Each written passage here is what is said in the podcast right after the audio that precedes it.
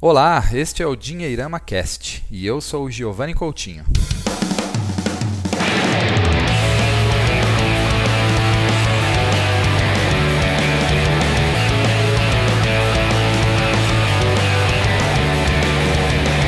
O Dinheirama Cast é um oferecimento Empíricos, a sua escolha certa para decisões financeiras inteligentes e que mudam a sua vida. Acesse www.empiricos.com.br barra dinheirama e faça o download de um relatório financeiro gratuito preparado especialmente para você, que é ouvinte aqui do Dinheirama Cast. empiricos.com.br barra dinheirama.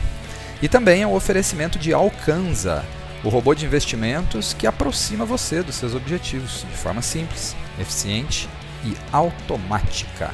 Conheça mais em www.alcanza.com.br, Alcanza com a letra K. E comece a investir agora mesmo. Alcance suas metas financeiras em www.alcanza.com.br. Bem, estamos de volta com mais um episódio do Dinheirama Cast.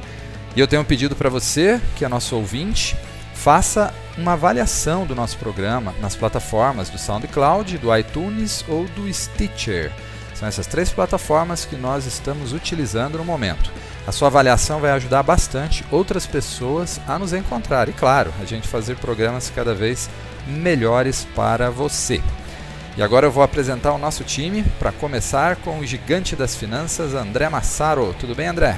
Tudo bem, nós vamos fazer programas melhores para você. Nós somos os garotos de programa do podcast financeiro. Né? Nossa, isso deve valer ah, muita boa, coisa. Gostei. Garoto de programa com dinheiro, com programa de educação financeira. Pensa bem, cara, vai ter fila.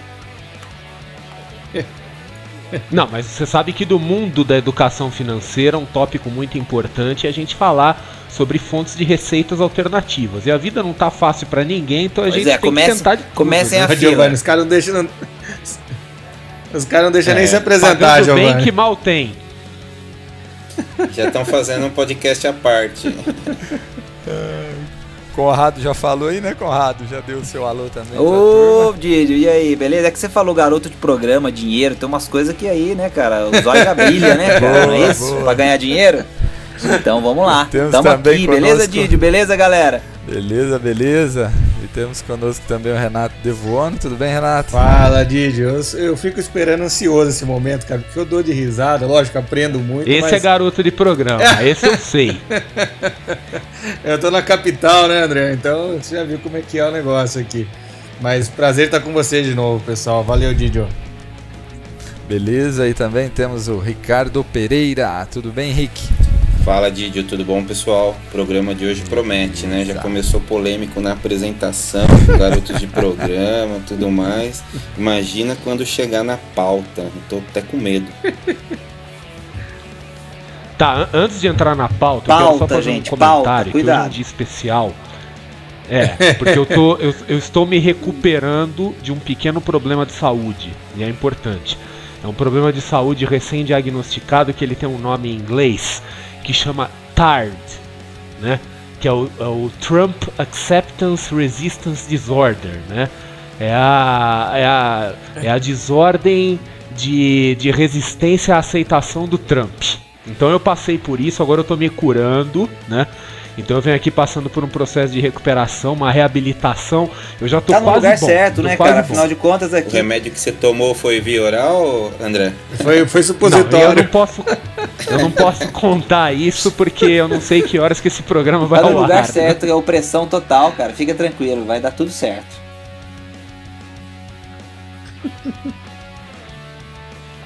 Eu sei que vocês ficaram felizes porque vocês estavam quase me excluindo do grupo. Foi rápido, em uma semana você já conseguiu vocês estavam ficando de mal de já pediu ajuda. Eu sou um cara pragmático. Isso aí, as trampetes. Tá? Eu sou um cara pragmático. Você tá na moda de novo, é, André. Eu pô. aceito o mundo como ele é, mesmo quando as coisas não saem exatamente do jeito que eu gostaria, mas é assim, eu aceito que o mundo é, o meio ambiente é uma coisa que é dada, né? Então a gente vive nele, a gente tem que se adaptar, né? Vencem aqueles que não são os mais fortes, nem os mais inteligentes, mas os que melhor se adaptam, né? Então esse é o nome do jogo. Vamos nos adaptar. E como eu falei para vocês, eu tô feliz pelo menos porque agora eu tô na moda, né? Mas vamos lá, vamos em frente. É nóis. Isso aí, pô.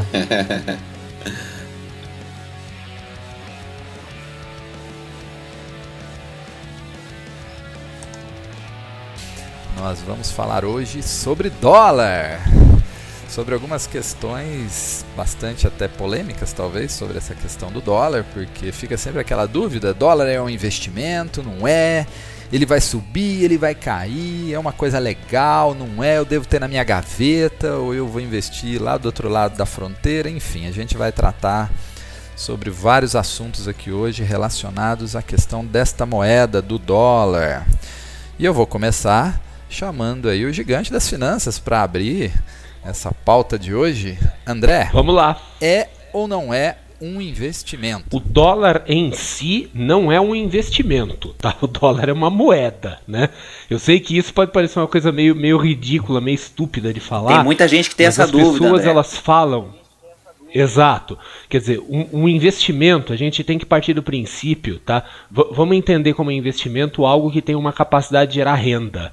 Né? O dólar em relação ao real, tudo bem, ele varia, ele pode ter aumento de preço, né? Quer dizer, ele pode se valorizar em relação ao real. Mas assim, é, é o dólar em si, eu não enxergo ele como um investimento. O que eu vejo são investimentos que a gente pode fazer em dólar. Tá? Então, é, é porque simplesmente investir em dólar significa você comprar dólar e enfiar aquilo debaixo do colchão, deixar o dinheiro parado. Né? Então, de um ponto de vista, nós todos aqui somos profissionais de finanças, né? Eu acho que vocês vão concordar comigo que simplesmente você comprar dólar por comprar não é considerado um investimento, principalmente quando você pode fazer outras coisas com dólar e fazer com que esse dólar renda. Então, a rigor, tecnicamente falando, comprar dólar por si só não é um investimento. Muito bem. Tá, tá respondido, né? E é uma coisa curiosa, porque a gente faz aqui no Brasil muito essa associação justamente porque está sempre acontecendo né, essa oscilação aí, né? Cambial entre o real e o dólar, e claro, né?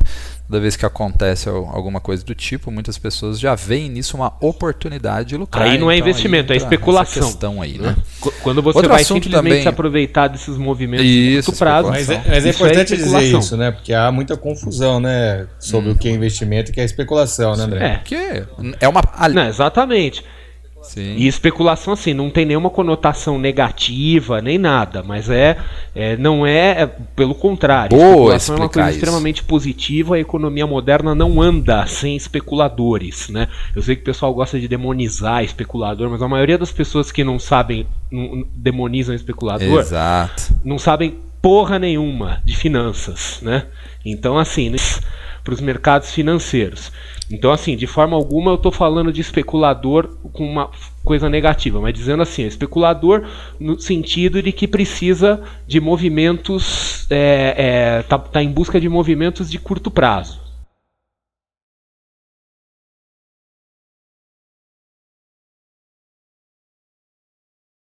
o conceito de especulador. Isso é outra coisa muito interessante mesmo, porque muita gente faz confusão em relação a isso. Mas vamos lá, vamos seguir. Eu vou direcionar agora para o Conrado uma outra pergunta interessante aqui, que é o seguinte: é, muita gente quer saber ou quer tentar adivinhar, digamos assim, né, ou quer ter a resposta se o dólar vai subir ou se o dólar vai cair, é, se há uma, uma, uma tendência, algum tipo de, de regra para se observar, se é uma coisa cíclica ou não, enfim. O que, que você tem para dizer? Didi, essa, é uma, essa é uma questão isso, muito legal porque é, assim a resposta curtíssima, objetiva, simples, seria é, fuja das previsões sobre dólar. A gente poderia parar com essa resposta só para tratar de finanças pessoais e de decisões importantes envolvendo o seu dinheiro, é, mas é bom contextualizar por que, eu acredito nisso e eu acho que vocês concordam comigo, que na verdade é, existe uma. uma é, se a gente estudar um pouco a questão mais a fundo, principalmente levando em consideração a academia, enfim, é, as disciplinas que envolvem é, finanças e, e, moeda e etc., a gente vai aprender, por exemplo, para calcular qual que seria o preço, é, vamos dizer assim, o preço justo, o preço é, é, é, correto de uma moeda em um determinado momento, com uma série de variáveis, mas é, o que acontece na prática é que a gente tem um monte de coisas que são subjetivas e que envolvem é, sentimentos das pessoas, enfim, esperança e uma série de coisas, e a gente falou, brincou um pouquinho sobre o Trump agora no, no começo do nosso programa, e a gente está vendo isso principalmente acontecer com as moedas em torno do mundo, quer dizer, você tem aí uma, uma coisa que não era esperada pela maior parte das pessoas e que aconteceu, e aí as moedas ficaram meio malucas em relação ao dólar, porque há um, um certo pânico disseminado sobre quais são os, os, as decisões e os caminhos do mundo com ele na presidência dos Estados Unidos. Então, é, você calculando esse valor através de uma fórmula, você vai chegar num preço justo, mas a realidade nem sempre reflete essa, esse cálculo. Então, é, muito se fala sobre previsão e é, e é, importante que essas previsões existam porque a, a empresas trabalham com elas nos seus projetos. Então não estou dizendo que a gente deva ignorá-las, mas é, eu acho que elas não fazem muito sentido para quem é pessoa física e que tem dentro dos seus planos, por exemplo, viajar, fazer alguma coisa no exterior ou mesmo investir lá fora, etc. Porque é, é, a maneira mais inteligente de você adquirir moeda estrangeira e fazer investimentos é como a gente faz com qualquer outro investimento na nossa moeda moeda. Você vai fazer isso frequentemente, todo mês, é, com uma disciplina é, é, é, é bastante rigorosa, e aí você vai evitar tentar adivinhar ou acertar a melhor hora para fazer ou não aquele investimento quando ele é, envolve uma, uma troca de moeda. Então, assim, se você é um especulador, você vai é, se preocupar um pouco com isso e vai tentar surfar essas diferenças e principalmente essas expectativas. Se você é um investidor,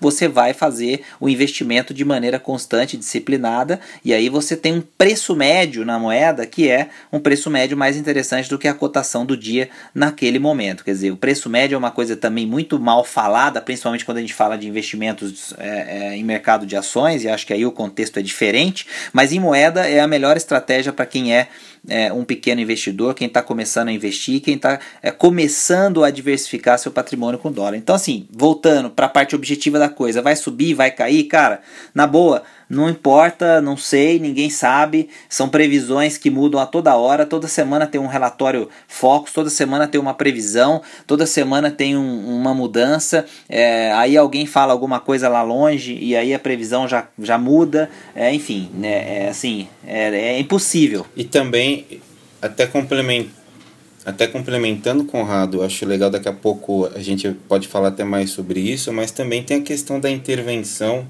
né, que, os bancos central, que o Banco Central acaba fazendo também, é meio que, de certa forma. É muito bem é, lembrado tá esse ponto, Ricardo, assim, porque o, na, ver, o comportamento. É, na verdade, da, é, é muitas vezes a gente tem o dólar que o Banco Central quer, né? Quer dizer, então fica naquela faixa que ele acha interessante, e aí aquele, aquele câmbio flutuante é, para inglês ver, né? Quer dizer, é, você tem aí um câmbio flutuante, mas com uma série de intervenções do Banco Central, então ele flutua dentro da banda que eles querem, né? Então, muito bem lembrado esse ponto, porque realmente isso acontece no Brasil, aconteceu muito nos anos anteriores e agora com essa alta de novo, com essa Eu queria fazer um Trump, comentário esse, sobre isso. E esse pseudo pânico espalhado por aí, é, o Banco Central é. voltou a intervir, quer dizer, então muito é, bem lembrado fazer um comentário é, é sobre uma, é isso, é um que câmbio, é o seguinte, um câmbio, é, câmbio o, flutuante, o de, vamos falar um pouco, menos, né? Já, já que a gente entrou nesse assunto, vamos falar um pouco do lado especulativo e aí a gente começa a ir para os outros lados, né? Mas assim, vamos pegar um assunto que é um assunto meio tabu aqui no Brasil, principalmente, e nos círculos de finanças, que é o mercado Forex ou Forex, né? Que ele não é regulamentado no Brasil, na verdade, ele não é regulamentado praticamente em nenhum lugar do mundo, mas aqui no Brasil é, a, a, não, não se pode ofertar esse tipo de investimento ou especulação aqui dentro. Tá? Nada impede que um brasileiro vá lá fora. A CVM a CVM não regulamenta. Mas o ponto que eu quero dizer é o seguinte: é, é o maior mercado do mundo em termos de liquidez. A CVM né, não reconhece, não regulamenta. Até porque quando né? você fala do mercado Forex ou Forex em geral, você não está falando só de transações especulativas, né? Porque fala assim, ah, não sei quantos trilhões de dólares por dia, muito maior do que o mercado de bolsa. É maior porque quando você entra no mercado de moeda, não é só operação de, de trade, não é só operação especulativa. Praticamente todas as operações de comércio exterior do mundo e operações de banco central entram nesse bolo aí, tá? Então, assim, é um volume gigantesco e, e, quem já viu esse mercado, quem já acompanhou esse mercado, ou já estudou um pouco desse mercado, deve ter percebido que ele é um mercado extremamente difícil né, de você fazer qualquer coisa especulativa ou preditiva é, a despeito da quantidade de moedas existente no mundo. Ser mu inf muito inferior à quantidade de ações, por exemplo, você vai para o mercado de ações mundial, ele é muito mais fragmentado que o mercado de moeda, então deveria ser mais fácil de você prever o movimento das moedas, mas não é exatamente por, por causa disso que o Ricardo falou, porque o mercado de moedas ele não flui naturalmente, ele não, ele não anda simplesmente ao sabor das forças de mercado ele é extremamente influenciado por questões de governo, de bancos centrais, né? E é, tudo bem, a gente está falando do dólar contra o real aqui, do Banco Central brasileiro, mas no nível mundial, praticamente todos os bancos centrais de todos os países intervêm no mercado de moeda. Então essa coisa de livre flutuação, em grande parte, é uma história para inglês ver. E, e, e, muitas das metodologias que a gente usa para tentar analisar mercado acabam não funcionando muito bem no mercado de moeda, porque o mercado de moeda ele não flui naturalmente como os outros mercados. Então por isso que, que é, é difícil. Né? Eu, eu particularmente eu considero fazer operação especulativa no mercado de moeda mais difícil, por exemplo, do que no mercado de ações. Eu sei, essa opinião não é só minha. Muita gente do mercado fala a mesma coisa. Tanto que quando vem jornalista assim que faz aquelas perguntas falar para o turista o que, que é melhor, é comprar agora, comprar depois. A minha resposta padrão para essa pergunta é assim: olha, tem dinheiro, compra agora. Tá? Quer dizer, você tem um compromisso já para viajar, você já tem uma viagem marcada, a grana está na mão, você tem os reais na mão, vai e compra não tenta especular com moeda, não tenta segurar a compra achando que vai cair mais para frente, etc. Porque é, para um sujeito que é de fora, para quem é do mercado financeiro já é dificílimo de, de fazer uma operação especulativa com moeda. Imagina para quem é de fora que não sabe absolutamente nada. Então assim, tem grana, vai lá, compra moeda estrangeira e não olha para trás. Quer dizer, não fica depois. É, uhum. não inclusive, fica olhando no jornal para ver se comprou caro, André, barato, né? Toca o pau.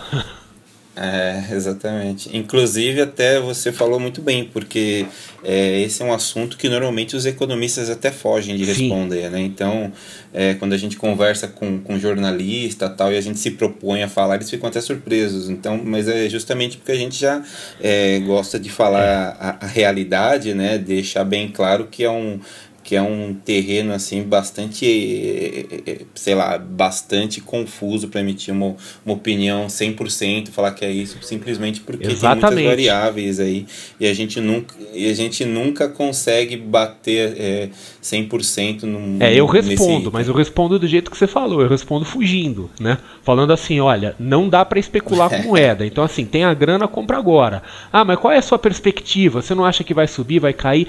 A minha perspectiva é irrelevante relevante. Quer dizer, o que eu acho, o é, que eu acho. Exatamente. Bom, eu achava que a Hillary ia ganhar, né? E aí, o mundo não tá nem aí porque eu acho, né, cara? Então, né?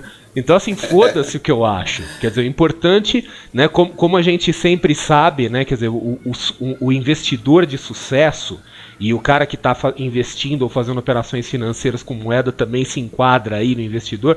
A gente sabe que o investidor de sucesso não é aquele que tenta adivinhar o futuro, e sim aquele que segue um sistema, aquele que tem regras e segue aquelas regras. Então, assim, você tem, você tem compromisso no exterior, você tem viagem para o exterior, tem dinheiro sobrando, vai e compra moeda. Se você fizer isso consistentemente, o seu risco de acabar errando, algumas vezes você vai errar, mas no geral você vai acabar se dando bem, né? Então, assim, Parem com esse negócio de tentar adivinhar o futuro, de tentar antecipar aquilo que vai acontecer. Isso não dá certo, gente. A gente tem que seguir sistemas e seguir regras, né?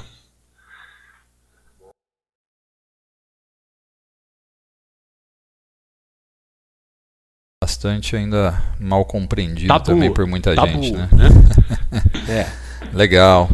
Eu queria chamar. Por que, que o Forex é tabu? Vamos, vamos falar sobre isso. Por que, que o Forex é tabu no Brasil? Né?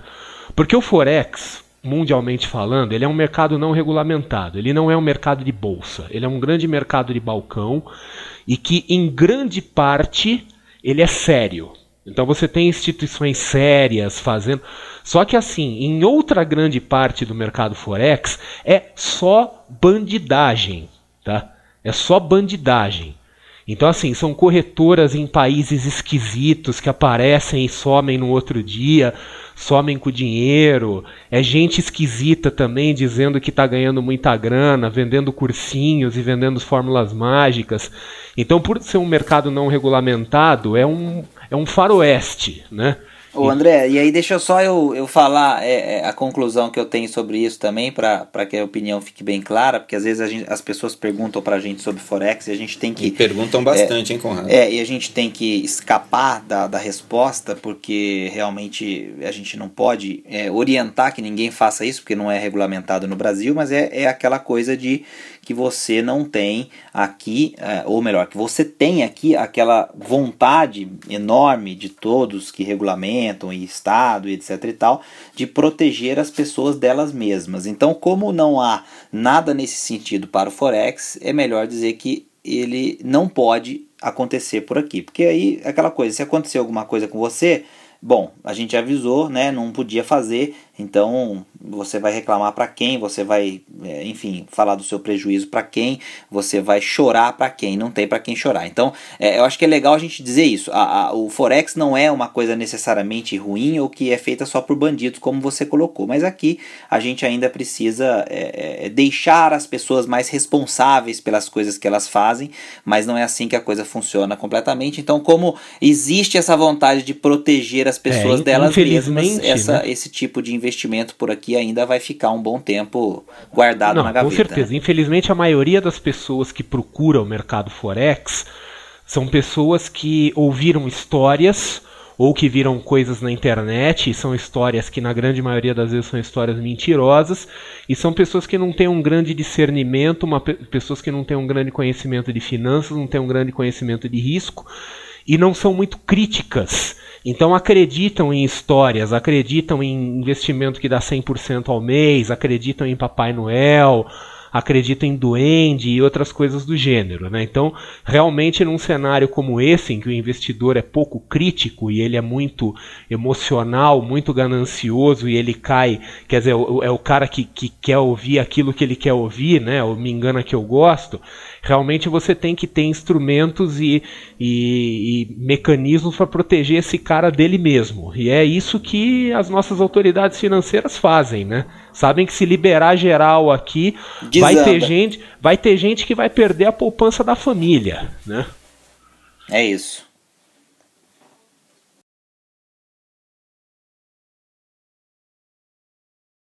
Eu dirigi um, uma questão aqui, um assunto para o Renato. A gente já conversou bastante sobre isso em off e acho que ele pode contribuir também para o nosso ouvinte, que é o seguinte.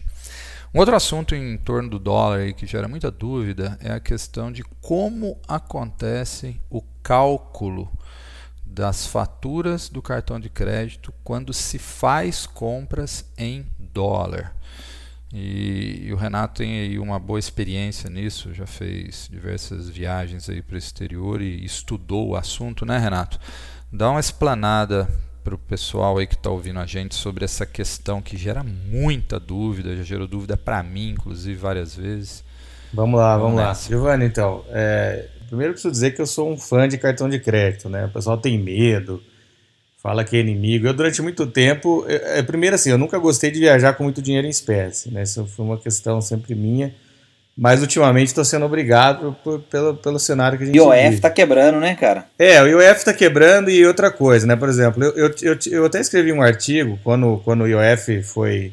Eles aumentaram o IOF para 6,38, mostrando que os cartões que fazem a conversão, ou quando você faz o, o débito em conta corrente, né? Você usa o cartão de débito lá fora, Uh, e, e, esses cartões, esses bancos que usam o dólar comercial nessa, nessa, nessa conversão, é, ficava o mesmo preço que você comprar a moeda aqui, né? Porque a moeda na casa de câmbio, muita gente pensa que é aquele dólar turismo que que está lá no, no, site né, de economia e não é, né? A casa de câmbio ainda tem um, um spread ali para eles poderem ganhar dinheiro. Então é mais caro ainda que o dólar turismo que a gente vê é, no, nos jornais na internet. Então eu mostrei nesse cálculo que mesmo com o IOF, se, importante dizer, se o banco fazia a conversão pelo dólar comercial, no final dava a mesma coisa que você comprar em espécie aqui numa casa de câmbio ou no banco. Mas aí que está a pegadinha, né, Giovanni? E todo mundo está me ouvindo, vocês sabem muito bem disso. é, o banco, o emissor do cartão, ele escolhe o dólar que ele bem entender. Né? Uma vez eu vi um, um, artigo na internet, o cara afirmando que os bancos convertiam pelo dólar comercial, por isso era vantajoso. E não é verdade, né? é o dólar do cartão, é o dólar que eles, eles entendem que é o melhor para conversão deles.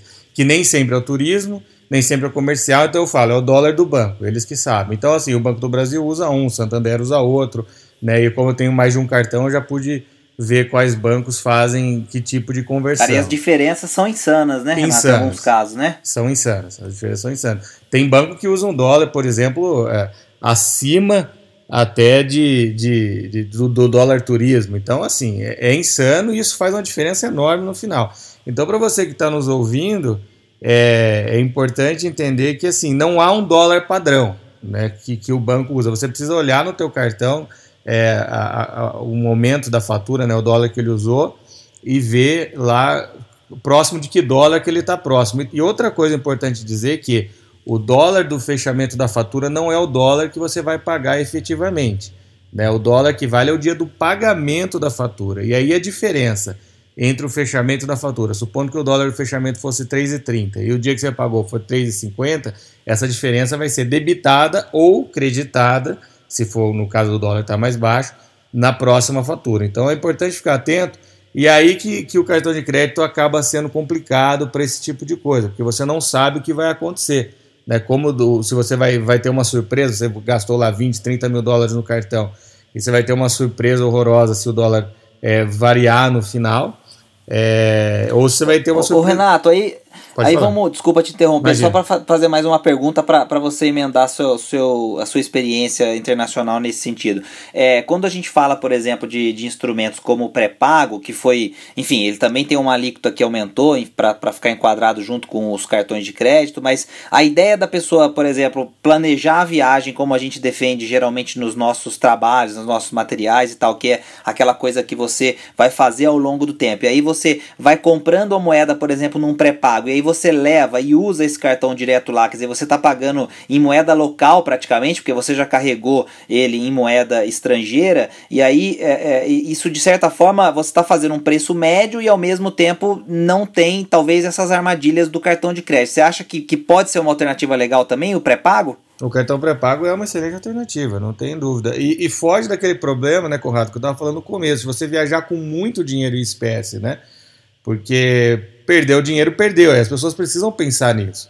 É, e o cartão pré-pago não, eles substituem o plástico lá em 24 horas. Você tem é, é, é, a garantia de que você não vai ter problemas do ponto de vista de perder dinheiro. Então, não tem... E daria para fazer esse planejamento, né? compra pausada, por exemplo, não né? Tem... Dá, dá, não tem dúvida. Dá para fazer o, Você vai na casa de câmbio, pede para emitir o cartão pré-pago ou no banco, onde quer que Agora, seja. lógico que tem que olhar também que tarifa que usa na conversão, porque ou que, que cotação que usa, porque também, lógico, não vai ser barato também, né? Não, normalmente, normalmente se você pesquisar, é, é nem sempre os cartões pré-pagos têm, têm, têm uma conversão tão boa quanto de alguns lugares que você consegue mas é uma opção do ponto de vista de segurança, né? Então é uma opção sim.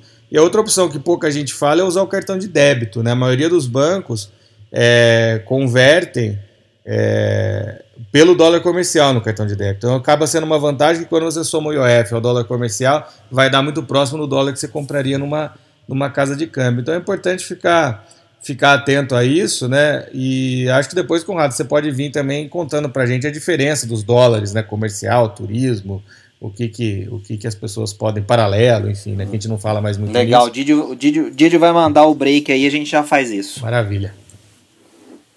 Uma ótima, uma ótima deixa aí do Renato. Fazer uma pequena pausa para relembrar o nosso ouvinte dos nossos patrocinadores. Um deles é a Empíricos, que é a escolha certa para suas decisões financeiras. E a Empíricos preparou um relatório financeiro gratuito, especialmente para você, ouvinte do nosso Dinheirama Cash. Você pode acessar esse relatório gratuito no site www.empíricos.com.br barra dinheirama. E também a Alcanza patrocina o nosso Dinheirama Cast. A Alcanza é um robô de investimentos que ajuda você a alcançar os seus objetivos de forma simples, eficiente e também automática. Conheça mais em www.alcanza.com.br. Alcanza com a letra K. E voltando aí ao nosso assunto, eu quero aproveitar o gancho aí do Renato e perguntar para você, Conrado, que também entende bastante desse assunto, é, qual que é essa diferença que causa tanta confusão na mente das pessoas entre dólar turismo comercial e paralelo? Né? É, sempre fica essa, essa confusão, não só em relação a alguns tipos de pagamento, algumas transações, mas até no próprio conceito em si mesmo. Por que tem isso? Por que tem essas diferenças? Por que não é um dólar só, uma cotação só e pronto? Legal, Didi. Essa dúvida é muito, muito comum, é recorrente. É, assim, acho que é legal a gente esclarecer a as principais diferenças e não é, não é nada complicado. Né? A gente tem que pensar que é, precisa haver primeiro uma, uma taxa de conversão para a gente chamar de taxa oficial, quer dizer, aquela taxa que representa, por exemplo, é, aqueles contratos de importação e exportação, quando a gente está falando de empresas é, é, que atuam no comércio exterior, seja aqui dentro do Brasil para fora ou de lá para cá, é, enfim, quando o governo faz movimentações financeiras, por exemplo, é, no exterior, enfim, precisa transferir recursos para lá ou é, trazer recursos de lá para cá, então a gente tem que ter uma, uma, uma cotação para a gente chamar de cotação principal e essa é o dólar comercial. Então, então, ele é basicamente é, é, é um, um registro de tudo aquilo que Uh, entra e sai no país em termos de moeda. Existe um sistema que chama CISBACEN, que é um sistema do Banco Central é, que faz esse, esse controle, esse registro dessas transações. É, e aí a taxa é uma coisa muito simples, ela é definida segundo demanda e oferta da moeda no mercado. Quer dizer, então, é, quanto mais pessoas procuram a moeda e uh, você tem, claro, uma, uma elevação no seu preço. É quando você tem uma, uma oferta muito grande, quer dizer, você tem um mercado inundado de dólares, você obviamente vai ver um preço mais baixo para comprá-los porque você tem mais oferta. Então, isso é, é, é, basicamente o que se chama de dólar comercial, um registro oficial dessas transações que acontecem de entrada e saída, comércio, é, importação, exportação, etc. E, e o CISBACEN é o sistema que é, que é, controla isso e faz essa e mostra essa contação é, online, como a gente já está acostumado a ver. O dólar turismo ele é, na verdade, uma derivação dessa moeda oficial é, numa cotação que se usa para é, turismo, quer dizer, como o próprio nome já diz. Então a gente está falando de emissão de passagens, a gente está falando de transações que tem a ver com o turismo no exterior. Então, se você vai fazer algum pacote, alguma coisa que envolva uma, um envio para lá e esse envio é para uma viagem de lazer, alguma coisa nesse sentido, então é, é vai ser usado o dólar turismo quando você faz um débito, por exemplo, de moeda estrangeira no cartão de crédito, também geralmente a base para esse cálculo é o dólar turismo, né? E o, e o, Renato explicou muito bem que, que geralmente os valores são acima dele, mas é, é, é a tendência é que é, seja o dólar turismo mais um spread, né? E, e uh, na verdade uh, o dólar turismo ele é tudo aquilo que tem a ver realmente com turismo e não com comércio exterior. E aí essa taxa ela é um pouco mais alta do que o dólar comercial por motivos óbvios, né? Então uh, essa taxa também está disponível no Cisbacen, esse controle também é feito por lá, essa variação ela é registrada nesse sistema. Por fim tem o dólar paralelo, que é aquele que, como o próprio nome já diz, circula fora dos meios oficiais, né? Então uh, a gente está falando de transações que não tem supervisão do Banco Central. Então, sei lá, um, alguém que, que vende um dólar para uma outra pessoa, enfim, pode vender pelo valor que ela quiser, é, enfim, não tem necessariamente um registro daquela transação que vai entrar nos cálculos, por exemplo, de oferta-demanda do, do Banco Central para que a, a cotação da moeda mude a, alimentada por aquela transação. Então, dólar paralelo porque não tem é, é, necessariamente supervisão e, e, gestão do Banco Central. E aí a gente está falando, claro, de, de operações, é, enfim, que envolvem é, lavagem de dinheiro, sei lá, sonegação, é, os famosos doleiros aparecem aí nesse, nesse, nesse momento, enfim, então aí tem dólar paralelo é, é, no Brasil, a gente sabe que isso é muito comum. É só para fechar esse raciocínio, é, de, de ter uma coisa legal também que é, que é bacana a gente falar, assim, parece uma coisa óbvia, mas muita gente faz confusão, é quando olha nos sites a, a, aquela coisa da coluna, né, dólar comercial, dólar turismo, compra e venda, não, não entende o que, que a coluna significa, quer dizer, ela compra por que preço ali. E aí é, é, é só olhar para aquilo ali como se fosse um banco. Então, é, se você é, é, é vai é, comprar o dólar, quer dizer, você se, se você vai é, comprar o dólar para você usar a pessoa física, você está comprando, na verdade, pelo preço de venda que aparece naquela tabelinha. E se você vai vender, você vai vender pelo preço de compra. Então é sempre encarar aquela tabela de, de dólar, compra e venda, como se você fosse a instituição financeira e não a pessoa física que vai precisar do dólar. Se você for vender o seu dólar para alguém é, e você quer saber quanto essa pessoa ou essa instituição vai pagar, é, é, então é, você vende pelo preço de compra que está ali naquela tabelinha. Se você quer comprar, você vai comprar pelo preço de venda, porque é o preço de venda que a instituição está praticando é, para você. Parece uma coisa simples, mas há uma certa confusão nesse sentido. Então, assim, acho que fica mais claro para a galera entender aí como é que funciona um pouquinho disso tudo aí. Deixa eu só fazer duas, duas, duas intervenções rápidas aqui. É, uma delas é o que o Conrado falando aqui. Eu lembrei de uma coisa que eu não sobre o cartão de crédito é quando você faz compra em outras moedas, né, que não que não em dólar ou em euro, que são ali as duas moedas oficiais do mundo. É, que o, o, toda compra que você faz, faz em pesos, faz em qualquer outra, ela é convertida para dólar e depois é convertida para real, né? o que gera uma baita confusão e muitas vezes aí uma perda maior de dinheiro. Então fique atento a isso também ao usar o cartão exterior. E a outra coisa, é, quando ela está falando sobre o dólar turismo, as passagens aéreas compradas diretamente das aéreas, né, ou seja, no site de uma companhia aérea estrangeira, elas, por incrível que pareça, elas são convertidas pelo dólar comercial. É o único produto de turismo que usa o dólar comercial mais baixo para conversão. Então fica uma dica para você que vai comprar um pacote, que se a passagem estiver dentro no pacote, de uma operadora, ela vai ser convertida pelo dólar turismo. Agora, se você comprar direto da aérea, que hoje em dia é o que mais vale a pena fazer, dificilmente as, as operadoras estão conseguindo preços mais baixos, aí ela é convertida pelo dólar comercial, onde você pode ganhar aí mais um pouquinho aí na, na compra da sua viagem. Boas dicas, muito relevantes. É, eu também quero lembrar o ouvinte sobre uma coisa também relativamente simples, mas no meio dessa mistura entre o senso comum que parece dizer que há algumas coisas erradas ou que são ilegais nesse universo aí do, do assunto dólar que nós estamos falando, quero lembrar você de uma coisa. É, comprar dólar, ter dólar, seja aqui, seja no exterior e outras moedas quaisquer, é uma operação legal. Não tem nada de errado com isso, em você comprar dólar. É importante você saber isso. Tem muita gente que acha, né? Ah, eu tenho dólar escondido em casa, fala até aquela coisa assim, né? Meio que sussurrando como se fosse algo errado, criminoso. Não tem problema nenhum. Você pode simplesmente comprar essa moeda ou abrir uma conta num outro país e fazer um depósito, né? Que nós vamos falar alguns detalhes sobre isso mais adiante, mas lembrando isso para você que é algo totalmente legal, possível. Só não vale, só claro não vale sair com dólar na cueca, né, Didi? É, dólar não, mas, e obviamente, né, fazendo nem, as devidas, nem real. dependendo da quantidade. É, e o, o pessoal confunde isso também, né, que acima, acima uhum. de 10 mil reais em dólar você precisa declarar saindo do Brasil, né? E isso que eu ia dizer, fazendo declaração no imposto de renda quando a quantia excede aquilo que a lei exige, claro, né? Aí você realmente não vai ter nenhum tipo de problema em relação a isso. É, recentemente nós tivemos aí as eleições nos Estados Unidos, né? E já fizemos algumas brincadeiras sobre isso aí no, no começo do nosso podcast. Mas o fato que aconteceu um episódio interessante, que foi uma elevação mais abrupta do dólar aí nesses últimos dias, né, ou nos dias após as eleições e a vitória do Donald Trump.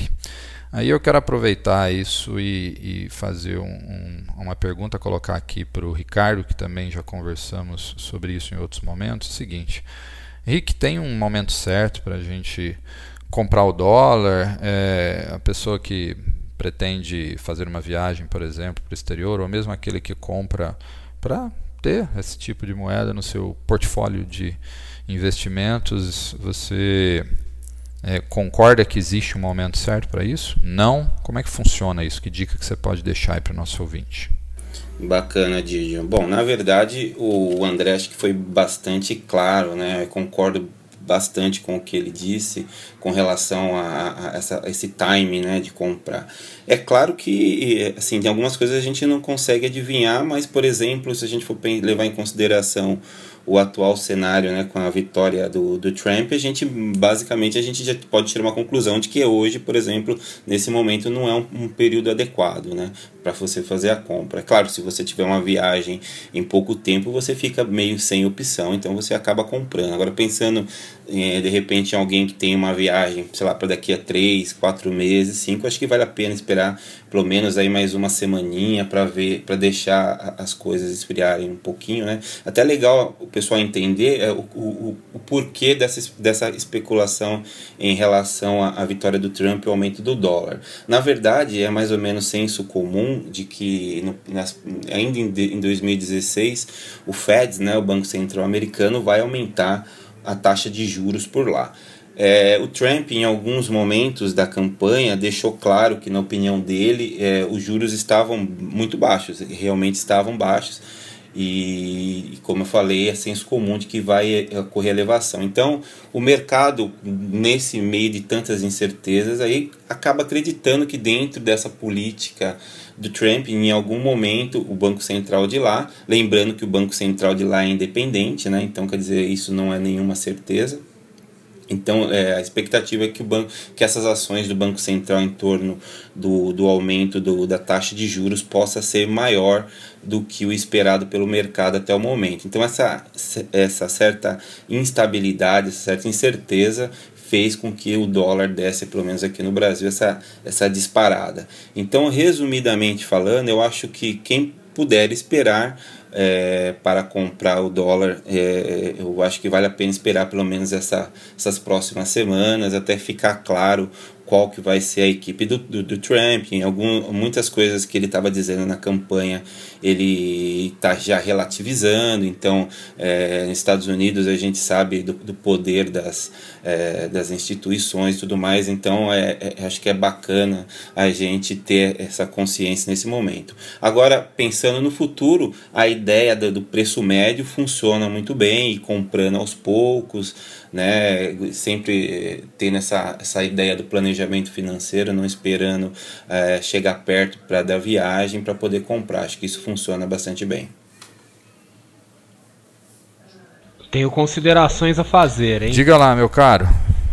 Não, eu mas pensei, eu... pensei que você tinha eu, morrido. Lá, Não, é. não, tá, é, tá, tá, tá, tá esperando você me cortar. Pô. Não, não tô. É que eu ainda não Pô. Acho que ele tá tomando mais uma dose do, do remédio. Pô. Não é third, né? É tarde. Peraí que eu vou mandar uma ah, foto dele então pra você meio, já já no WhatsApp. Você vai me mandar um boné vermelho? Vou, peraí que eu vou te mandar já já uma foto do tupetinho dele. Ele deu uma melhorada no tupetinho. É.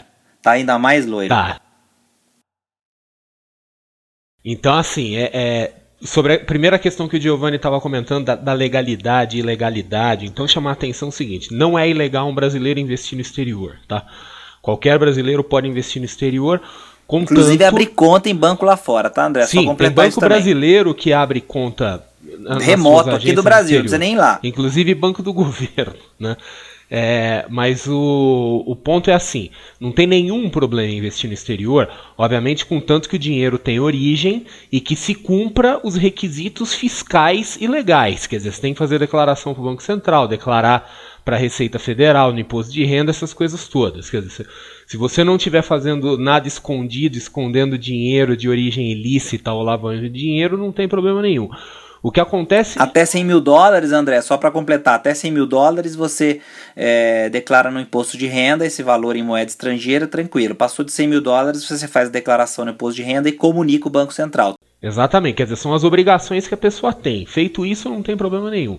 O que acontece é que a gente não tem muito acesso aos investimentos no exterior porque as autoridades financeiras, a CVM em particular, elas são muito restritivas de quem pode fazer oferta de investimento no Brasil. Então, quem não é membro do, do chamado Sistema Brasileiro de Distribuição, que é onde estão as instituições financeiras que operam aqui, não podem fazer oferta. Então, é até assim, a gente tá, quem, quem, já deu uma olhada nesse mercado já deve ter reparado que tem muitas corretoras no exterior que tem site em português voltado para brasileiro mas é tudo fora do Brasil. Você vê o domínio nunca é .com.br, é sempre alguma coisa assim, porque aqui no Brasil não pode estar, né? Então assim, a gente acaba não tendo acesso a isso E as pessoas, por não ter acesso a isso, acabam muitas vezes tendo ideias fantasiadas sobre, sobre investir no exterior, que é uma coisa proibida, que é uma coisa obscura. Não é. O grande ponto de investir no exterior é o seguinte: é, minha opinião, tá? Quer dizer, você tem que ter um bom motivo para investir no exterior, porque os retornos financeiros no exterior são muito pequenos. Então, por exemplo, aqui no Brasil, um título, título do Tesouro Direto hoje, que está dando aí PCA mais 6, ou um título prefixado dando ao redor de 12%, alguma coisa assim. Nos Estados Unidos, para ter ideia, um título do Tesouro Americano de 10 anos, que é o mais comumzinho, lá está dando ao redor de 1,5%, 1,7% ao ano. E isso com um imposto de renda que pode chegar lá a 35%, né? Quer dizer, até, até isso é pior do que aqui. Então, assim, é, é mandar dinheiro para o exterior para investir é uma coisa que tem que ser muito bem pensada, porque nós não temos as mesmas oportunidades de investimento no exterior que a gente tem aqui, em termos de retorno, ganhar dinheiro na renda fixa com baixo risco. Quer dizer, isso é uma coisa que só tem no Brasil. Esse é o primeiro ponto. Então, investir no exterior é uma coisa, e novamente a minha opinião, é voltada para aquela pessoa que tem muito dinheiro e realmente tem uma necessidade diferenciada de diversificação. Então, assim, além de diversificar Exato. Quer dizer, além de você diversificar em renda fixa, renda variável, você vai fazer uma carteira de ação, você vai diversificar em várias ações, várias empresas. Quer dizer, isso é uma forma de diversificação, mas às vezes você tem um volume de grana tão grande que você precisa começar a diversificar em moedas, você precisa começar a diversificar em países. Né? Quer dizer, simplesmente você diversificar entre renda fixa, renda variável, vários títulos, mas está tudo na mesma moeda, tudo no mesmo país, fica uma diversificação de, deficiente para aquele volume de dinheiro, tá?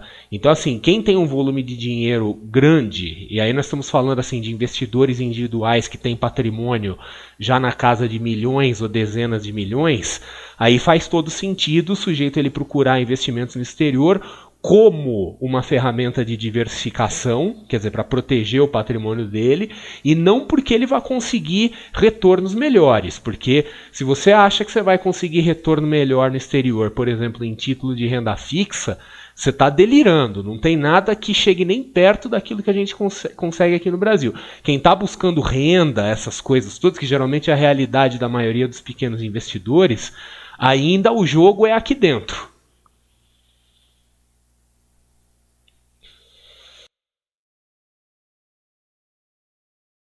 Boa parte aí de questões, né, algumas até bastante evitadas por outros meios de comunicação aí no ramo dos investimentos. Nós tratamos aí, como por exemplo a questão do Forex, etc. E agora eu vou chamar o Conrado Navarro para deixar aquela dica do livro.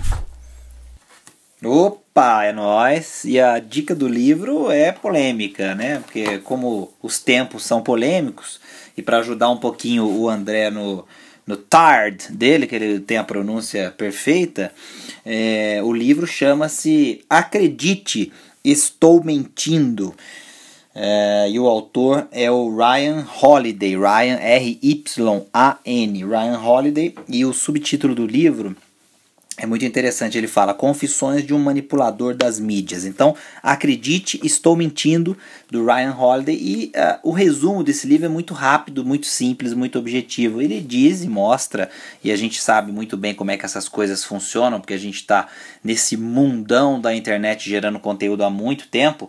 É, ele diz e mostra, comprova e exemplifica como é simples fabricar verdades, é, informações, é, enfim, qualquer outra coisa que a gente possa imaginar baseadas em opiniões, é, conteúdos, etc., através da internet hoje. E, e aí mostra como é simples você plantar, às vezes, uma informação inverídica ou você plantar, inclusive, uma, uma, uma mentira né? Por isso o título Acredite Estou Mentindo, para, enfim, é, influenciar das coisas mais simples às coisas mais complexas. A gente está falando, por exemplo, de vários casos que ele mostra no livro, é, passando daqueles mais simples, como é, mais simples, mas assim, simples no sentido de, de que não são tão perigosos para a vida das pessoas, mas um exemplo, você dizer que um restaurante não segue algumas regras sanitárias básicas e plantar isso de uma maneira explosiva na internet e esse estabelecimento simplesmente fecha porque o movimento dele cessa. É, e a informação não procede e a, e a realidade é que é, houve ali uma uma certa inveja de um ex-funcionário, coisas desse tipo. É, até mesmo é, manipulações mais complexas e mais danosas que podem estar associadas, por exemplo, à política, é, enfim, a lobby. Né? Os Estados Unidos é um país onde o lobby é legalizado e onde as informações circulam é, numa, num ritmo frenético. Então ele usa, ele, ele é, usa e mostra muito a realidade dos blogs né, nos Estados Unidos. O seu principal alvo no livro são os blogs, é, mostrando como qualquer um pode construir ou desconstruir alguma coisa usando é, a própria internet, fontes, pessoas que querem aparecer, enfim, é, e coisas desse tipo. Então é, é um livro bem interessante para a gente é, é, elevar a qualidade do filtro que a gente tem quando a gente vai buscar conhecimento. É um livro interessante para a gente entender como a dinâmica da internet mudou muito o que é, é informação relevante e o que é realmente conhecimento para você tirar uma conclusão. E, e, e, a escolha do livro nesse momento é, é, é muito é, é, simbólica, porque a gente tinha toda uma imprensa e toda uma mídia e todo o mundo praticamente acreditando numa, numa vitória da Hillary.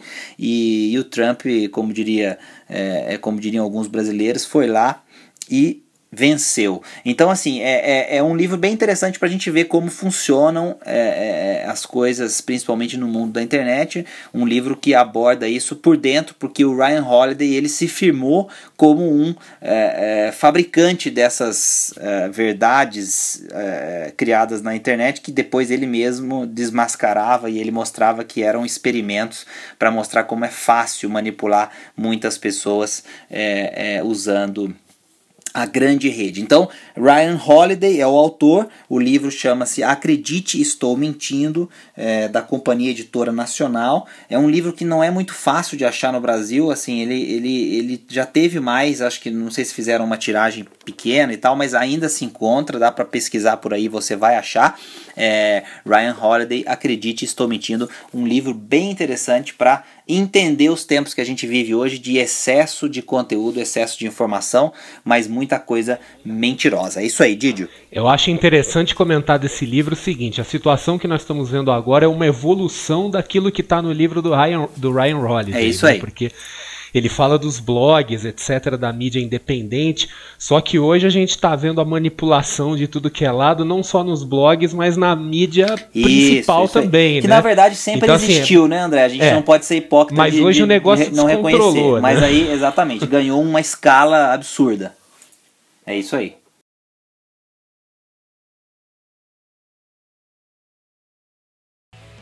Dos fatos. Isso é muito importante. Excelente dica de leitura.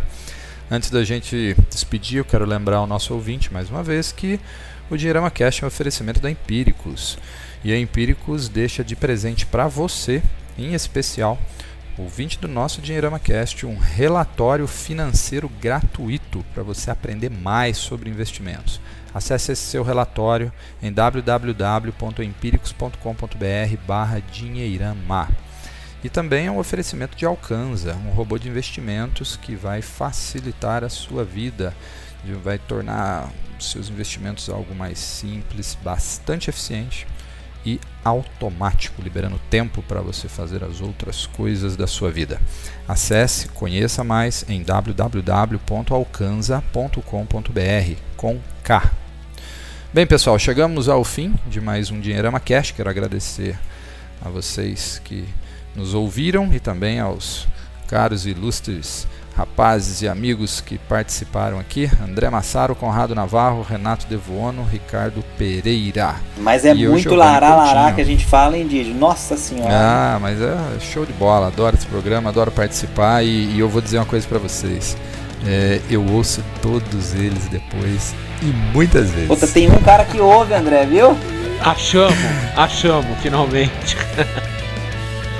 Então a gente faz o podcast por vídeo. É isso aí, senhores. É um grande é abraço nosso... a todos. Então, e você que é nosso ouvinte, não esqueça de avaliar, deixar seu comentário e também compartilhar esse programa com outros amigos seus para que mais pessoas tenham melhor conhecimento sobre investimentos e assuntos vinculados, algo que vai mudar a sua vida para melhor, com certeza. Um grande abraço.